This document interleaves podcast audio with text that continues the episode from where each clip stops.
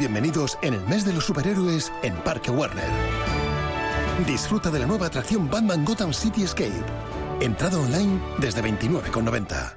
Un tipo listo cambia sus ventanas con Afan Decor. Un tipo todavía más listo consigue sus persianas automáticas totalmente gratis. Y un tipo requete listo lo financia a 36 meses sin intereses. Todo esto solo con Afan Decor. Grupo Afan Decor, fabricante oficial de ventanas Comerlin. Los viernes a las 10 de la noche tienes una cita con otro gato, el gato gourmet Andrés Sánchez Magro presenta una guía semanal gastronómica, enológica, de restaurantes, literaria, musical, con todos aquellos ingredientes necesarios para cocinar la buena vida. El Gato Gourmet, los viernes a las 10 de la noche aquí, en Radio Intereconomía.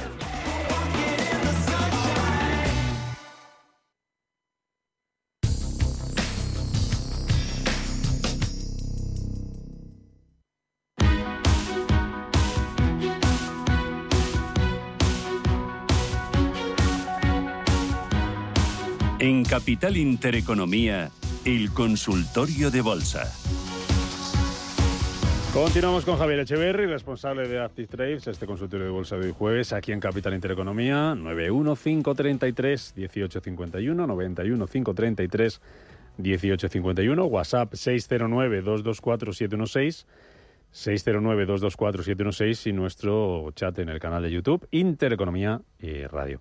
Javier, vamos a ver, vamos con ello. Españolas teníamos Indra y Amadeus. Nos preguntaba Santiago que si llegamos tarde a Indra y que Amadeus hasta dónde puede bajar. Y luego sobre las internacionales, que como veía Axometri de Estados Unidos, pérdidas del 10%, Sofi del Nasdaq con beneficios y GTHX del Nasdaq, soporte y resistencias.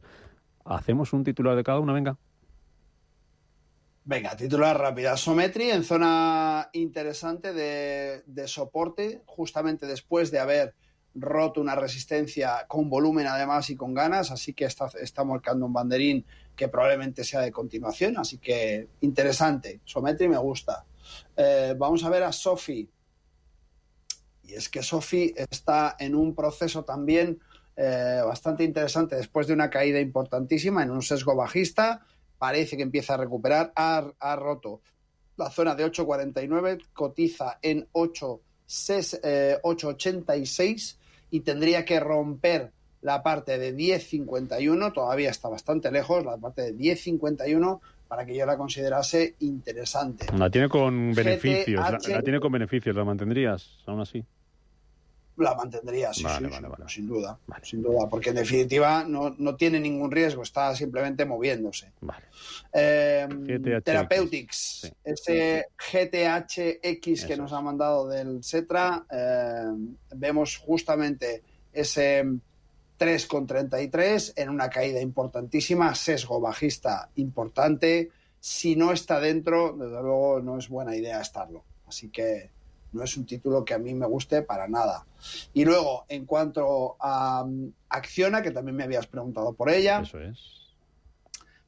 La tenemos en una ruptura de los 111,23.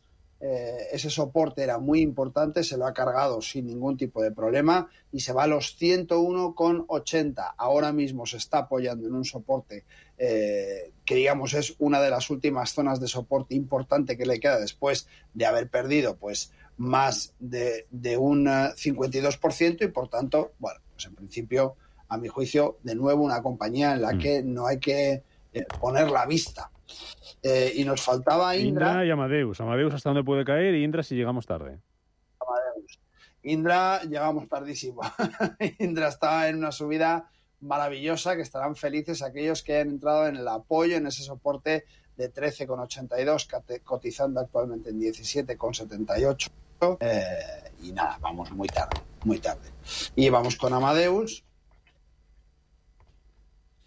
que la tenemos en pantalla. Aquí vemos una corrección eh, muy significativa y que nos puede llegar a la zona perfectamente de 52,90, cotizando actualmente en 55,22. Si llegara a esa zona y el comportamiento fuera el correcto, es decir, tuviera un pequeño rebote, una caída de nuevo para afianzar el precio en esa zona de compras y ventas y volver a continuar al alza, haría lo que llamamos un throwback y sería interesante eh, considerar esta opción, porque en principio todo el comportamiento es lateral y tenemos zonas de acumulación hasta los 63 con 63 aproximadamente, 63 con 63, para dejar así una cosa capicúa mm. que nos dé eh, en la memoria, esa cosa mnemotécnica que nos ayude a acordarnos, bueno, pues, pues a esa zona tiene como objetivo sin, sin demasiada complicación. Vale.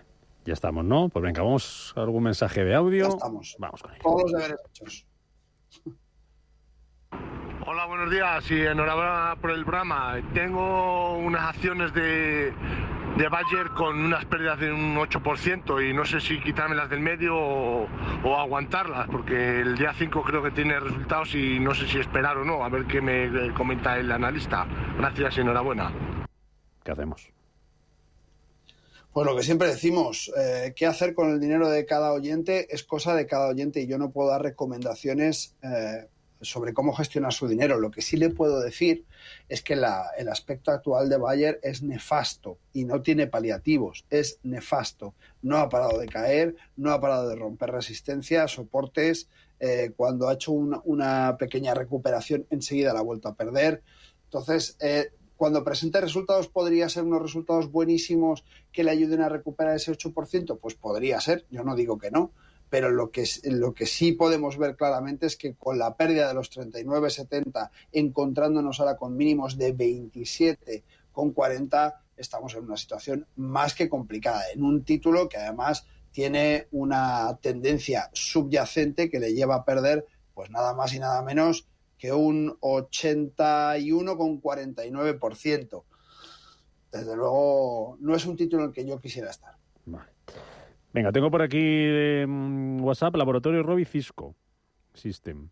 ¿Qué te parece, qué le parece uno de estos valores o recomendación de otro que vea mejor? Lo, lo de otro mejor te lo pregunto luego al final. Bueno, vamos a ver Cisco. Cisco Systems. Y, y, laboratorio Robbie. Bueno, un título y laboratorio Robbie, sí. Vamos a poner también por aquí arriba para tenerlo ya para... localizado, ¿no?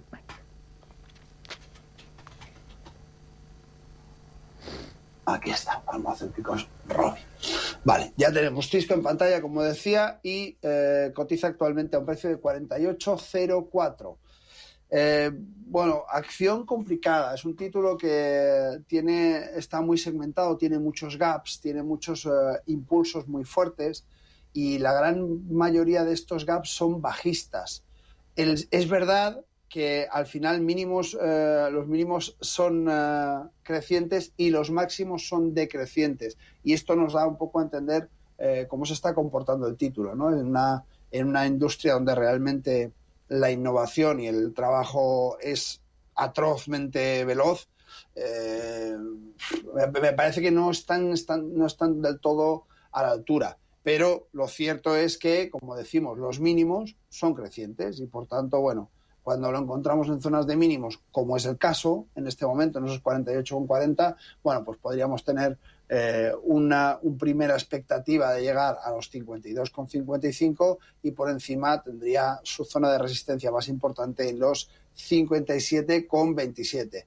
Pero mucho ojo en la ponderación que se le da a este título porque, como digo, está, eh, tiene, una, tiene unos movimientos muy cortantes y con gaps casi siempre bajistas. Venga, vamos con Pau, que está esperando ahí que me ha pasado a mí.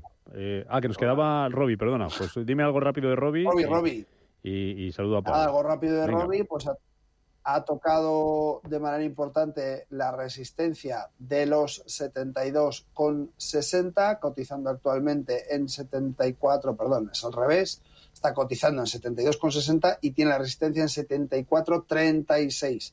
Bueno, en principio tiene muy buena pinta, tenemos que esperar a la ruptura de esa resistencia para tomar decisiones porque es importante y ha tenido un rebote muy fuerte hasta llegarnos a los 64 con 34. Así que mejor afianzar con Robbie una vez que... Dime mm. cuál te faltaba. Eh, nos faltaba Pau, saludarle. Buenos días, Pau. Hola, buenos días. Ah. Mira, quería preguntar eh, por, dos valor, por dos valores. Mira, eh, Aperam, si me puede mirar el gráfico en Holanda. Sí, en Holanda. Y Zalando. Zalando. Vale. Para entrar, ¿los tiene usted comprados? No, los tengo los, los tengo los dos en beneficios ahora. pues a ver qué recorrido pueden tener. Pau, muchas gracias por su llamada. Vale, Aperam en Holanda y, y Zalando. Vale, Aperam, me sale en Madrid, me sale, aquí está Amsterdam. Fenomenal. Vale, pues vamos con Aperam, que es un título que yo no conocía personalmente y que vemos la parte técnica, eh, bueno, pues un sesgo también bastante bajista, desde el 1 del 5 del 22. Es verdad que ha roto esa resistencia anterior eh, de 32,65 eh, que tenía en, en la zona, en concreto el 3 del 1 del 23. Tuvo una, un intento de cambiar ese sesgo bajista, pero desafortunadamente no lo ha conseguido. Bueno, eh, pues camino normalmente de esos 24,82, que es su soporte más significativo, incluso se nos podría ir a los 23,26. En esas dos zonas, dentro de esa zona, eh, como decíamos, del, entre los 25 y los 23, eh, se va, va, va, a generar un soporte muy, muy potente. Ahora mismo en 27,67 lo normal es que continúe hacia esa zona de soporte, teniendo en cuenta que además tenemos el RSI en 34 y es probable que se baje hasta 30. Y luego Zalando en pantalla. Zalando en pantalla también sesgo bajista importante. Eh, vamos a ver la pérdida total de Zalando ha sido, pues así como quien no quiere la cosa, de un 80,96% si hablamos desde eh, julio del 21. Desde julio del 21 ha perdido un 80%. Cuando una compañía en, poco más de dos años pierde un 80% de su valor, es que algo no están haciendo bien, o bien adaptarse al movimiento de su industria, o bien una gestión que no es lo suficientemente adecuada por control de costes o por el motivo que sea, pero al fin y al cabo hay cosas que no están haciendo bien. Estas cosas no pasan por casualidad y por tanto no es un título en el que salvo que tengamos un dato fundamental por parte de la compañía o algún proyecto en el que se encuentre alguna fusión o algo que vaya a ser una inyección de capital o una nueva eh, adquisición de una tecnología o de un segmento nuevo, pues creo que no es interesante estar en este tipo de compañías. Venga, para irnos en un minutito, valores que estén dando señal de comprar ahora mismo, que estén interesantes, que te gusten. Valores que me gustan. Ya sabes que yo no suelo recomendar valores para que no se entienda que estamos hablando de eh, eh, recomendaciones de inversión. Lo que sí hago es hablaros a menudo de eh, índices, de sectores y de oportunidades. Oportunidades tenemos claramente en India. En India estamos viendo ese Sensex que sigue moviéndose muy bien, que ha hecho una zona de acumulación en los 77.223 que cotiza en este momento que podríamos tener una revalorización a muy, muy, muy corto plazo, pues aproximadamente, vamos a ver si me deja medir eso aproximadamente de un 2% en, pues entre hoy y mañana. Por tanto, así como a corto plazo, corto plazo, muy interesante. Como siempre os recuerdo, el Tadabul All Share, el TASI, que lo tenemos también rebasando zonas de los eh, 12.294 para cotizar en los 12.613. Ojo, tenemos el TASI en esos 12.613 en una zona de acumulación importante donde se ha frenado. Si los rompiese, su siguiente eh, objetivo sería los 13.013. Y aquí ya sí que estamos hablando de un movimiento de un 3% mínimo. Vamos a ver un poquito más. Sí, un 3%. Por tanto, bueno, esos dos, eh, esos dos valores os dejo, esas dos oportunidades, os las dejo un poco en el, en el registro. Y si queréis ser un poquito más eh, conservadores, mirad cómo está el bono a un año, que lo tenemos en Estados Unidos al 5,036. Está rabiosamente fuerte desde diciembre del año pasado, en concreto desde el 12 de diciembre no teníamos los precios actuales y por tanto para fondo de cartera muy interesante tener también una parte en ese eh, bono a un año, puesto que sea a día de hoy es el que mejor cotiza eh, en cuanto a mm. rentabilidad. Nos vamos, Javier Echeverry, responsable de Active Trade. Gracias por esos eh, apuntes, esos consejos. Cuídate mucho. Hasta la próxima. Igualmente, Chao. un abrazo grande, Rubén. Con Caja Rural no te comunicarás a través de móvil, ordenador, teleoperadores impersonales ni empleados desmotivados. Para nosotros lo más importante es el trato humano, cada vez con más oficinas y más personas, con cercanía, eficacia, profesionalidad y compromiso con nuestra tierra. Caja Rural de Zamora, gente como tú. ¿Buscas un broker para operar en el mercado americano? Opera con eBroker al alza o a la baja, con plataformas de trading avanzadas y la garantía y solvencia que solo un broker español especializado en derivados puede ofrecerte. Abre ahora tu cuenta demo totalmente gratis y pon a prueba tu trading. ebroker.es, reinventando el trading.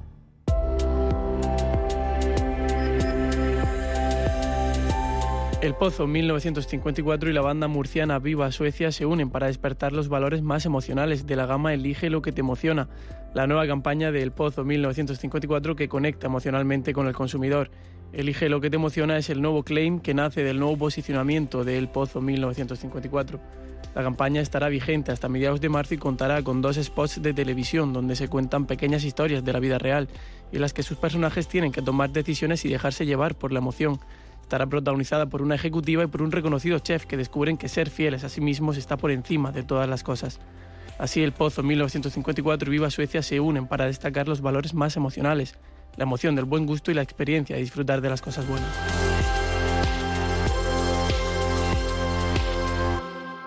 Una maravilla no es solo un lugar, una maravilla es poder viajar. Si voy a soñar, sueño con viajar. Escuchar las olas, perderme bolas. Si no encuentro el camino, me van a buscar. Cuando viajo sin prisa, el tiempo se para. Maravíllate con viajes el corte inglés y tour mundial y llévate hasta 600 euros de regalo en el corte inglés. Tailandia, Costa Rica, Uzbekistán, Orlando, Egipto y con Fastpack de tour mundial en tu gran viaje, precios sin sorpresas. Consulta condiciones. ¿Cómo te las maravillaría yo? ¿Cómo te las maravillarías? Las noches de domingo a jueves en Radio Intereconomía te convocamos a Disidencia Deportiva, un programa diferente, independiente, apasionante, disidente y deportivo. Disidencia Deportiva, de domingo a jueves a las 11 de la noche, tu tertulia de deportes en Radio Intereconomía.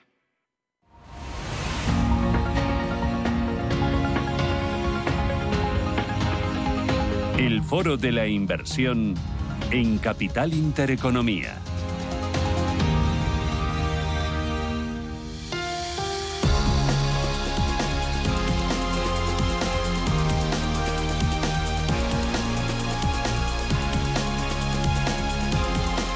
En este foro de la inversión vamos a hablar de ahorro, de ahorro a largo plazo, de ahorro con sentido, de ahorro buscando la rentabilidad, pero ajustando al máximo los costes. Lo hacemos con Fininces. Me acompañan me acompaña Kevin Kornmayer. Kevin, ¿qué tal? Buenos días, bienvenido. Hola, ¿qué tal? Buenos días. Que es director de inversiones de Finices. Hoy hace mucho que no pasabas por aquí, ¿no? Pues sí, pues eh, hacía tiempo. Ya era hora, ya era hora. Oye, para aquellos eh, oyentes que, que, estén de nuevas y que digan Finices, eh, hazme un pequeño diagnóstico perfilado de quiénes sois. Vale, pues somos eh, Finicens, especialistas en inversión indexada. Eh, eh, yo creo que cuando empezamos en el 2017, bueno, 16-17, eh, pasábamos mucho tiempo teniendo que explicar lo que era la inversión indexada, cada vez menos, todo el mundo ya conoce lo que son los fondos indexados y ETFs. Eso es lo que se fundamenta, lo que, lo que incluimos dentro de las carteras. ¿vale? ¿Por qué lo hacemos? Porque tienen una serie de atributos muy, eh, digamos, unos beneficios estructurales muy potentes, más rentabilidad. Al final es muy difícil batir a los índices bursátiles. Por lo tanto, si formas tu cartera de distintos activos que, que replican índices, pues ahí tienes un diferencial interesante. También tienen menores costes, por lo tanto, pues no es lo mismo pagar un, un, un 1, 1,5, un 2% en comisión de gestión que los costes que nosotros barajamos, que es que son 0,10%, o sea, prácticamente nada en comparación con el 1 y pico. Eh, y también el hecho de que al unir ambas facetas, el hecho de eh, productos indexados junto con unos bajos costes, somos capaces también de añadir un elemento de diversificación tremendo a nivel global, ¿no? Es decir, que en lugar de estar eh, concentrados en un mercado, pues vamos completamente a lo que es una exposición internacional de verdad, verdaderamente global, con distintas clases de activos, ya sea renta fija, renta variable, bienes reales, y ofreciendo a todo tipo de inversor, ya seas eh, una persona individual o seas una empresa, desde la cartera más conservadora, llámalo monetario, gestión de liquidez, eh, con un 3,5 anual neto, a una cartera 100% renta variable, ¿no? O sea, da igual qué tipo de inversor seas, tenemos una solución para ti, ¿no? Mm. Eh, eh, lo llamáis, eh, bueno, y se llama en el mercado inversión indexada, pero debería ser inversión eficiente, porque al final es transparente, es muy ágil, te asegura la liquidez de forma inmediata y sobre todo esos costes muy, muy, muy ajustados, que eso es como la magia del interés compuesto, pero metido mm, en la rentabilidad y en el coste, ¿no? Que al final va sumando todos los meses. totalmente de acuerdo Además es que la inversión indexada no es nueva. La inversión indexada surgió en los años 70 y tardó mucho y surgió precisamente por lo que tú comentas. Surgió precisamente por el hecho de que cuando analizaban los datos y veían que mucha gestión activa, prácticamente toda ella siempre estaba por debajo del índice bursátil, se dijo, ¿cómo es posible que carteras eh, no sean nunca capaces, o no digo nunca, pero prácticamente nunca ser capaces de batir a un índice. Bueno, eh, hay por ahí estadísticas ¿no? que dicen que solo en el 10% de los casos se bate al, a los índices. Eh, incluso peor. Nosotros barajamos y nosotros vemos estas estadísticas, o sea, hay, hay, muy buenos informes bianuales, que son tanto de Standard Poor's, que genera uno, que compara todos los fondos de inversión en el mundo y los compara con, eh, bueno, miran dónde invierten y lo comparan con el índice bursátil, ¿no? En, eh, relativo a dónde invierte el fondo y lo comparan. ¿Y qué ven? Ven que en periodos temporales a uno y tres años, a lo mejor un 50, 60, 70% de ellos no bate, pero a medida que vamos añadiendo periodo temporal, llámalo de 5 a 10 años, el, el porcentaje de los que no baten se va hasta el 98%. O sea, el 90, por, ejemplo, para... Qué doloroso, ¿eh? Es, muy duro lo que estás diciendo. Es, ¿eh? durísimo. Eh, es decir, eh, pensar que 98%, vamos a ver los números, ¿no? O sea, imagínate que estamos hablando de mil fondos a nivel global que invierten en renta variable, bueno, a nivel global no, mil fondos europeos que invierten en renta variable global. Vale, de esos mil fondos, a 10 años, solo 20 son capaces de batir al índice global de renta variable. Entonces, eh, bajo esa tesitura y además es que eso valida nuestros números, porque cuando tú, porque tenemos, cuando digo ventaja estructural, eh, no digo ventaja estructural basado en un momento coyuntural de, bueno, porque a lo mejor esto no podemos acertar en un año específico. No, no, no, no. Es que tenemos una ventaja que sabemos que funciona. Nuestra mochila pesa menos. Y además tenemos carteras, como decía, la diversificación es esencial, porque cuando nosotros entramos en, América, en renta variable americana, pues no entramos en a ver si decidimos entrar en tecnología o en bancos o en farmacéuticas. No, no, compramos el SP500. Muy bien, intenta tú batir creando un fondo de renta variable americana al SP500. Bueno, es complicado. Eh, son carteras diversificadas, son carteras con un enfoque de largo plazo, con los costes ajustados. Tenéis seis carteras. Eh, tenemos, bueno, tenemos siete carteras. Siete carteras. Tenemos desde cartera monetario, que es una cartera de gestión de liquidez. Oye, si eh, ya seas individuo o empresa, eso es, te puedes garantizar que tienes un 3,5%, bueno, no se puede decir garantizar en esta vida, ¿no? Pero quiero decir, ah, con los tipos actuales, lo que te puedes garantizar es que te vamos a dar una rentabilidad lo más cercana posible a lo que es el tipo de interés vigente, ¿vale? Actualmente está en el 3,5 neto anual. ¿Vale? Eso es gestión de liquidez. Y después, ya a raíz de ahí, ya vas a cartera 1 conservadora, que tiene 75% renta fija, 25% renta variable, y después ya te vas a la cartera agresiva, que es cartera 100% renta variable, ¿vale? Entre la 1, o sea, entre la, entre la 75-25, 75 renta fija, 25 renta variable, hay distintas carteras hasta llegar al 100%. ¿Las carteras cuántos fondos tienen? Eh, las carteras, de, en general, tienen 15 fondos eh, de inversión. ¿Vale? Entonces tenemos eh, una serie de fondos para cubrir toda la parte de renta fija. Lo que cubrimos es renta fija gubernamental, renta fija corporativa, a nivel global y utilizamos distintas tipologías de activos para ganar exposición como queremos a la renta fija, ¿vale? Con mucha calidad crediticia. O sea, a nosotros no nos interesa invertir en activos para ganar rentabilidad si es a costa de un mayor riesgo. O sea, nosotros vemos la protección, o sea, nosotros vemos la rentabilidad en renta fija como una rentabilidad entre comillas segura, ¿no? Que después del batacazo que hubo en el 22, pues de seguro no hay nada en esta vida, ¿no? O sea, la renta fija no fue muy renta fija en el 22, ¿no? Pero ya digo, mucha protección de capital porque elegimos eh, eh, activos que tengan calidad crediticia elevada. Mm, ¿Cómo elegís a los activos, a los fondos de inversión que eh, componen esas carteras, esos 15 fondos? Pues eso lo, eso lo o sea, hay unas, bueno, ahí, ahí, ahí lo miramos desde el punto de vista cuantitativo cualitativo, ¿no? Hay muchas métricas que miramos para seleccionar los activos. Por decir algunos, hay costes, el índice bursátil que siguen, la gestora, el, el, spread que pueda haber entre realmente la rentabilidad que ellos siguen y lo que tú consigues. ¿Y hacéis cambios dentro de las carteras? Sí, eh, No, no somos muy proclives al, al, cambio, porque para nosotros el, el, cambio per se, o sea, el cambio por el mero hecho del cambio puede, ser, puede significar, que es lo que hacen un gestor activo, puede cambiar la cartera porque cree que algo ha cambiado en el mercado. Nosotros entendemos que o bien, eh, o sea, hacemos dos tipos de cambios, ¿no? Hacemos el cambio porque vemos una mejora, bueno, en general siempre suele ser una mejora, o porque son costes, que reducimos costes, o por el hecho que vemos de alguna manera que hay un cambio, algo que nosotros analizamos desde el punto de vista cuantitativo cualitativo, pero más a medio largo plazo. O sea, nosotros no hacemos un cambio porque queremos que este mercado va a hacer mejor o peor, dependiendo del día específico, sino porque realmente hay suficiente evidencia para demostrar que, hay que, es un cambio de ciclo. Ejemplo, cuando nosotros estábamos en el tipo cero, con una inflación por debajo, muy por debajo, sí que de alguna manera se preveía que hubiera habido que, iba a ocurrir un aumento de tipos de interés, porque es que nunca antes históricamente ha habido tipos por debajo del cero. Entonces ahí sí que cubrimos, hicimos un cambio para reducir la duración, el vencimiento de las carteras, añadir diversificación para que así nuestros clientes en el momento de bueno, lo que ocurrió en el 22, pues protegerles más, ¿no?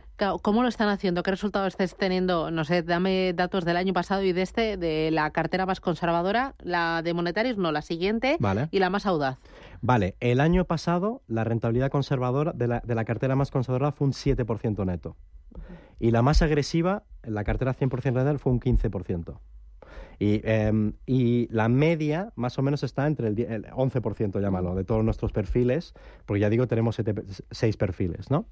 Eso en el 2023. En lo que va de año, la verdad es que bastante continuación de cómo dejamos el año.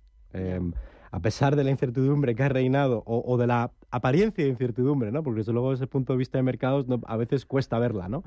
Pero, pero desde luego lo que ha sido el principio de año muy potente, seguimos con unas rentabilidades fantásticas, del cero y medio de la cartera conservadora a el 5% de la cartera agresiva. Eso hay que sumarlo a las rentabilidades que te he dicho anteriormente, ¿no?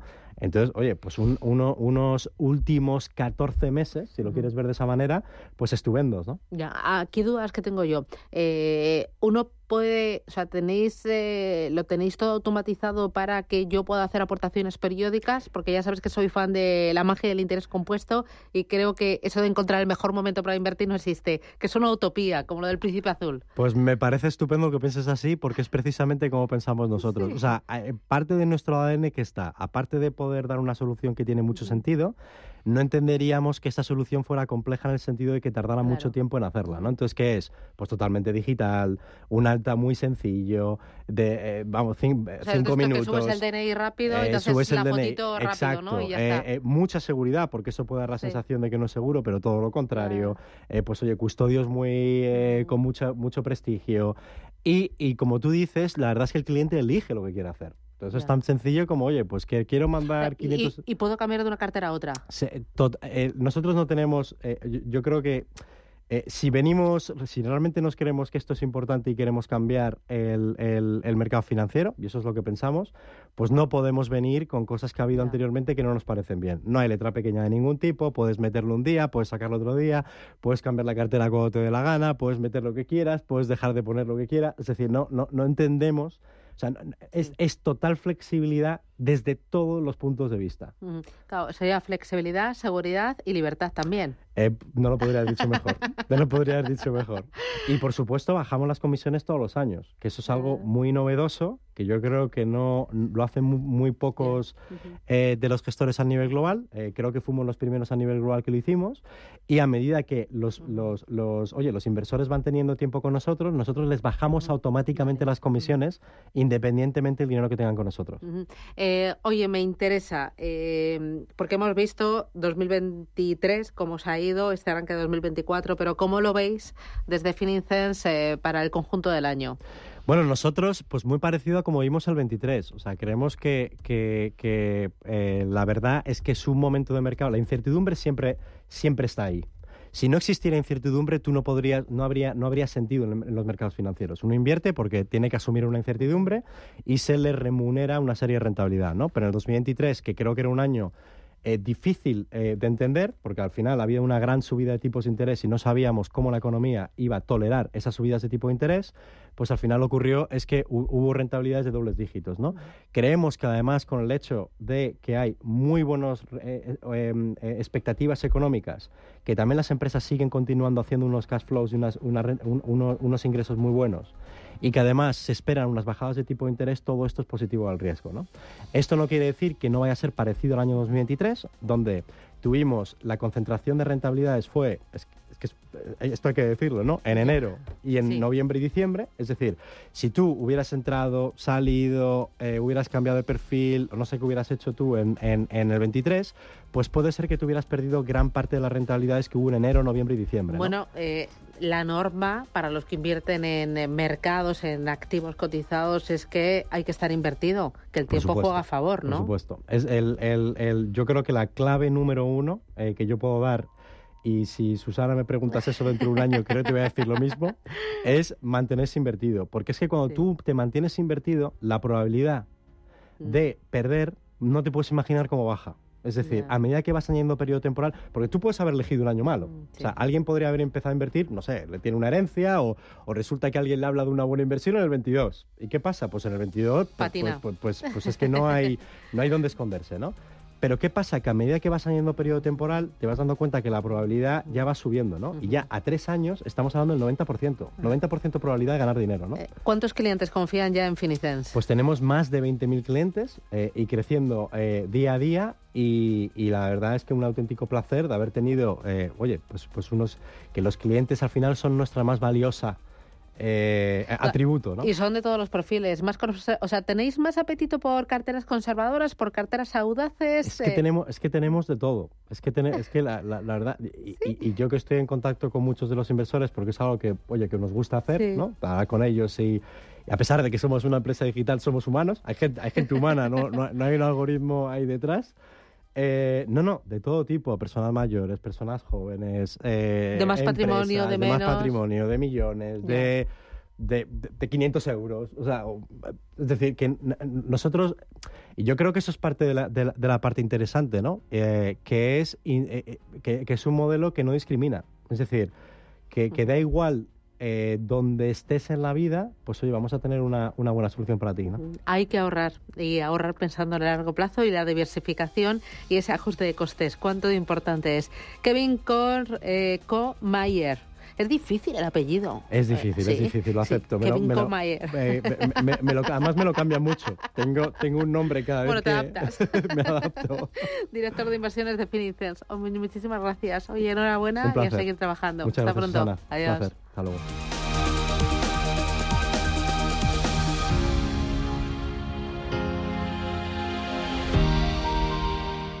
En Arquia Banca ofrecemos soluciones de inversión personalizadas y adaptadas al perfil de riesgo de nuestros clientes. Nuestro método. Diseñamos una estrategia a largo plazo tras realizar un exhaustivo análisis de los mercados y las tendencias globales. Contáctenos ahora en inversión.arquia.es y le ofreceremos una propuesta personalizada. Arquia Banca. Cuidamos de su patrimonio como si fuese nuestro. Puede consultar los folletos informativos y los documentos con los datos fundamentales del inversor DFI en los registros públicos oficiales de la CNMV, así como en www.arquia.es y oficinas de Arquia Banca.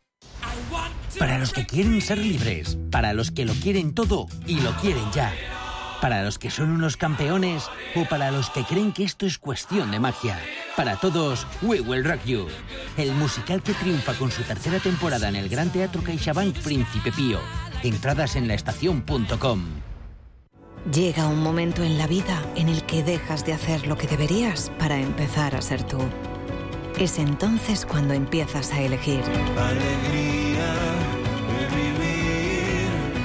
estás cerca de mí. El Pozo 1954. Elige lo que te emociona.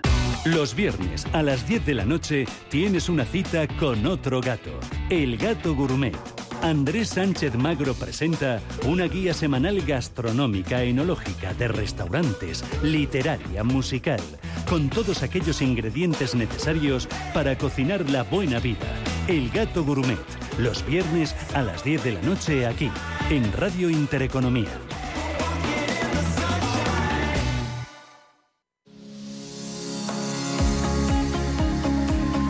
Consultorio de Fondos.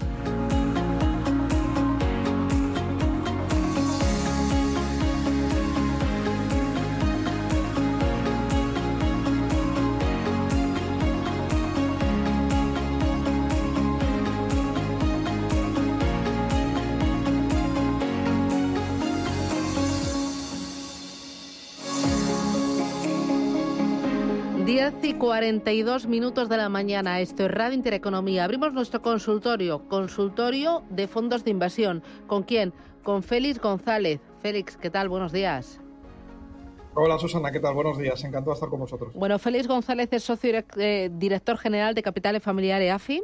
Eh, es un consultorio, espacio que vamos a hacer con, eh, con Félix y con ustedes, por supuesto, porque este espacio, sin ustedes, los oyentes, no tiene ningún sentido. Les voy a dar un par de teléfonos, 915331851 o, si lo prefiere, 609 22 47 16. oye, me gustaría preguntarte por eh, la gestión eh, de activos y líquidos. Esta mañana leía, yo creo que era en el diario mm, en el diario El Economista. Sí, contaba que la banca privada ha crecido en el año 2023 de forma muy importante y que ya tiene un patrimonio gestionado de 113.000 millones de euros. Decía, sin embargo, que solo tiene en la actualidad un 3,9% de ese patrimonio en capital riesgo, en capital privado.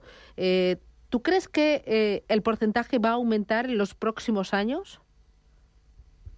Lo están intentando. De hecho, es una, una de las líneas de trabajo en, términos de comercialización de, nuevos productos por parte de, los bancos y de las gestoras como alternativa a las dificultades que las empresas están teniendo y que creo que van a seguir teniendo en, los próximos meses y trimestres para encontrar financiación tradicional. Los bancos no, no están dispuestos, están controlando, digamos, eh, estrictamente su nivel de riesgo porque porque saben que estamos en un entorno de tipos complicado, que hay una restricción monetaria, que vamos hacia una desaceleración o estamos inmersos en un proceso de desaceleración del crecimiento económico y, por lo tanto, el riesgo de impago está aumentando y los bancos no quieren asumir ese riesgo, lo con lo cual lo que están intentando es mutualizarlo. Es decir, repartirlo entre, entre diferentes inversores y, de paso, pues eh, aprovechar también esta coyuntura para sacar comisiones adicionales de la, eh, digamos, em, creación y colocación de estos de estos productos. ¿no?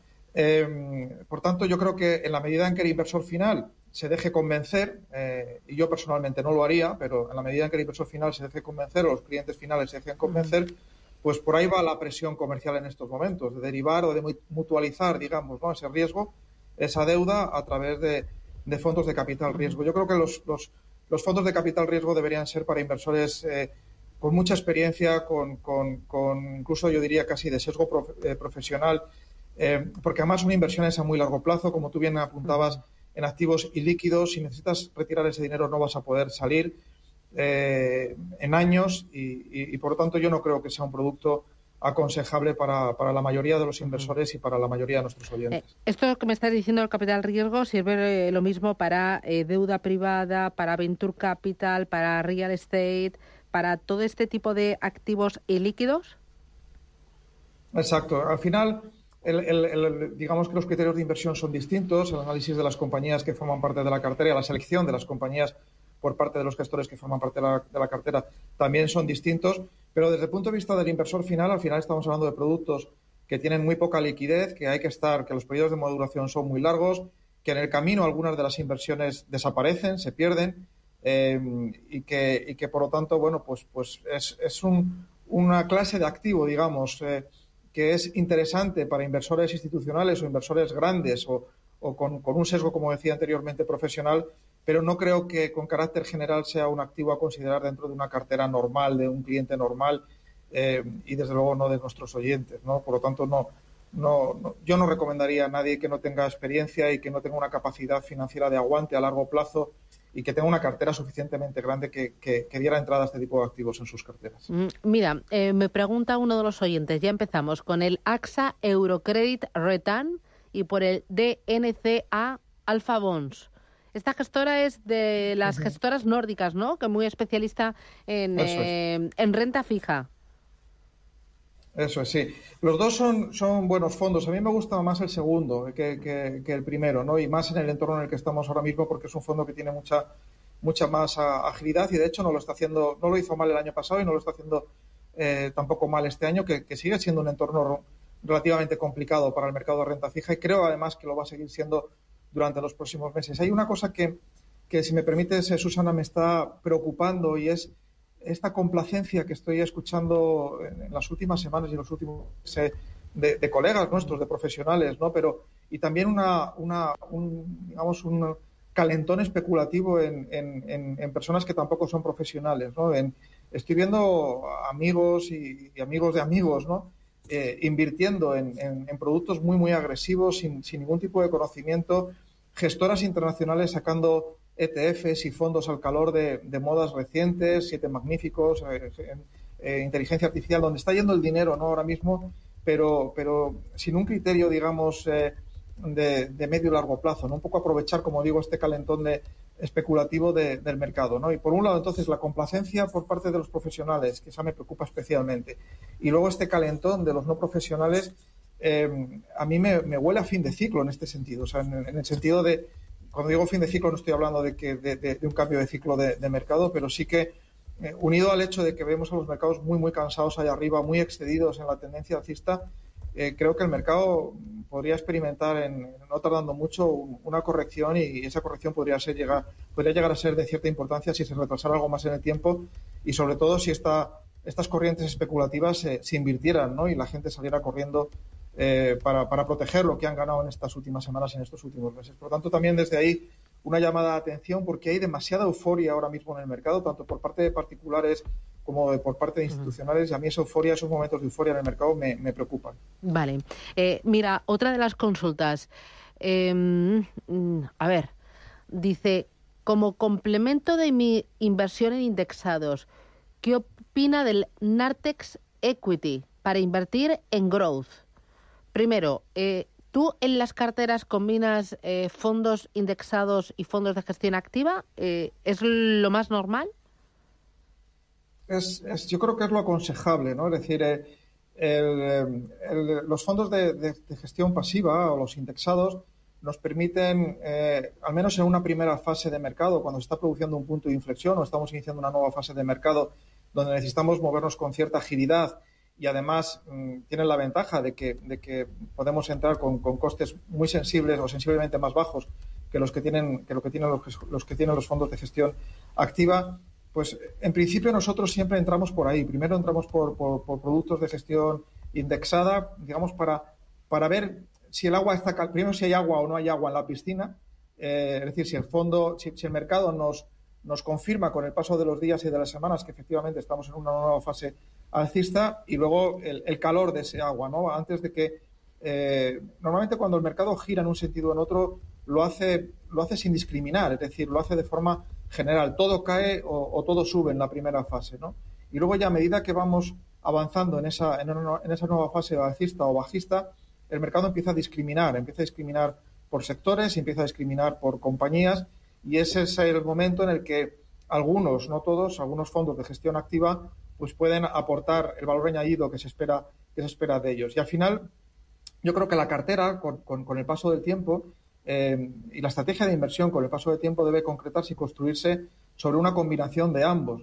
En, algunos casos no tiene ningún sentido pagar más ni asumir riesgo activo para, estar expuesto, por ejemplo, pues a la evolución de un mercado en su conjunto, ya sea, por ejemplo, el SP500 o el Nasdaq o el, o, el mercado europeo y, por tanto, es mucho más eficiente hacerlo a través de fondos indexados. Y en algunos casos, el tipo de, de inversión que queremos realizar, que es una inversión mucho más focalizada o con un un, sesgo más activo, mucho más claro, pues ahí si buscas, o incluso ETFs más específicos, por ejemplo, hay ETFs de, inteligencia artificial que, como decía antes, ahora es, digamos, una, una moda ¿no? de, mercado, eh, o de tecnología o de robótica, ¿no? Por ejemplo, todo eso se puede encontrar en, en, fondos indexados, en ETFs, pero también es verdad que hay determinados segmentos de mercado o determinadas estrategias de inversión Em, que, apartan, que aportan valor. Por ejemplo, el fondo de NCA que comentabas tú anteriormente, Susana, pues eh, ahí sí que tiene sentido en entrar en, fondos de gestión activa. Nosotros a nuestros clientes siempre decimos, mira, mientras lo que queremos hacer o lo que queremos conseguir o lo que queremos extraer del mercado nos lo dé un fondo de gestión activa, ¿por qué vas a pagar, perdón, de gestión pasiva, un indexado, ¿por qué vas a pagar más? Y nosotros solo metemos fondos de inversión en cartera cuando esos fondos de inversión han demostrado realmente a lo largo del tiempo que aportan valor añadido respecto a los fondos indexados o que trabajan en un mercado o en un segmento de mercado en donde no podemos entrar a través de indexados. Vale. Em, eh, voy con más consultas. 609 22 47 16.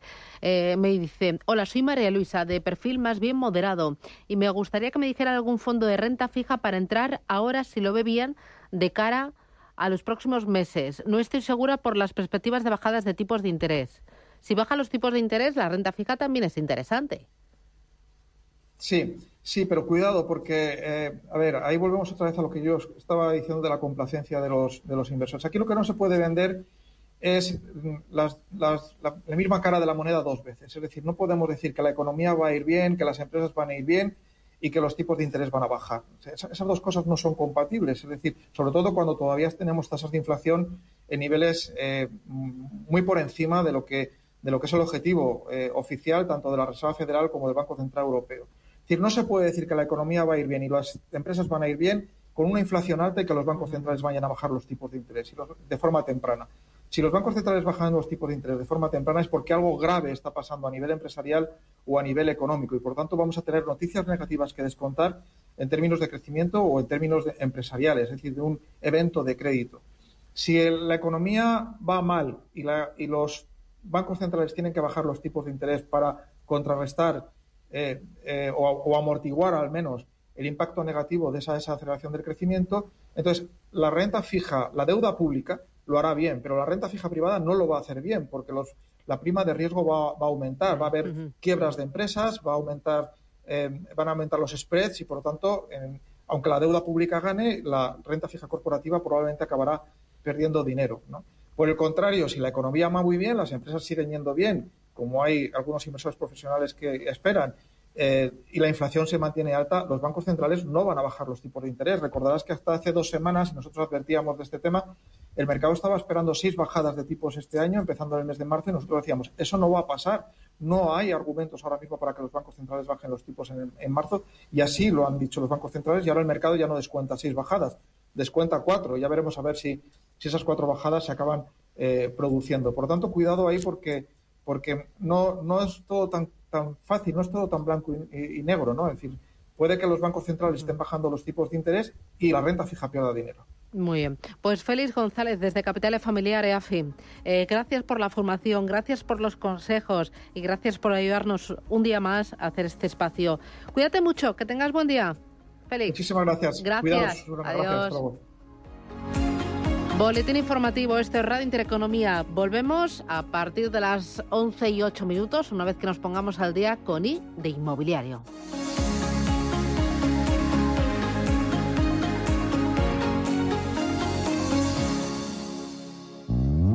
Ready. Yo a la hora de hacer mi compra diaria. Prefiero disfrutar de mucha más calidad y mucha más variedad para poder escoger. Y para eso nada mejor que el corte inglés porque es mucho más que un supermercado. Con mucha más calidad, mucha más variedad y muchísimas más marcas que ningún otro supermercado. Por eso yo siempre voy a Supercor, Hipercor y el supermercado del corte inglés porque encuentro cosas que no hay en otros sitios. Que buscas, por ejemplo, un vino especial, edición limitada, pues en el corte inglés lo tienes. ¿Que buscas un salmón salvaje capturado por pesca sostenible? En el corte inglés lo tienes. ¿Que buscas un jamón 100% raza ibérica de bellota y de la marca más exclusiva? Pues lo mismo. Y así todo lo que quieras, desde cualquier producto de cualquier marca, incluidos todos los productos marca el corte inglés selección, a lo más especial de la denominación de origen o indicación geográfica protegida como vinos, quesos, frutas y verduras, carnes, conservas vegetales o pescado. Y además cuentas con espacios exclusivos de grandes marcas como La Finca, La Real, Hamburguesa Nostra, en los que disfrutarás de todas sus especialidades. Y ojo, con servicios que nadie más te puede ofrecer, como su cocedero propio de marisco o el corte y envasado al vacío de piezas enteras de jamón y paletas. Comodidad 100%. Si buscas mucho más para tu compra, ve a los supermercados del corte inglés. También puedes hacer tus compras en tienda web y en la app. ¿Qué necesitas hoy? Si te preguntan qué escuchas, di Radio Intereconomía. Yo todos los días en el coche escucho a media sesión con Rafa Jiménez. Pues yo de Radio Intereconomía me quedo con My Economy, el programa cripto de referencia, con Pedro Fontaneda, claro. Lo que nunca me pierdo es el programa de Conide Inmobiliario con Elena Fraile los miércoles y los jueves. Me encanta. Radio Intereconomía. Piensa y sé diferente. Viajes, destinos, cultura, gastronomía hacen diferente a cada viajero. Recorre el mundo cada semana con nuestro programa de viajes Clase Business. Descubre los mejores destinos de lujo y experiencias exclusivas de una manera diferente. Cada sábado de 12 a 1 del mediodía, escucha Clase Business con Elena Fraile en Radio Intereconomía. Para entender la actualidad hay que contarla con rigor y claridad. Es lo que cada día hacemos en Capital Intereconomía, desde las 7 de la mañana con Susana Criado. Radio Intereconomía. Aprender a invertir puede ser fácil. En Banco Big te ofrecemos todo tipo de formación sin compromisos. Entra en bancobig.es barra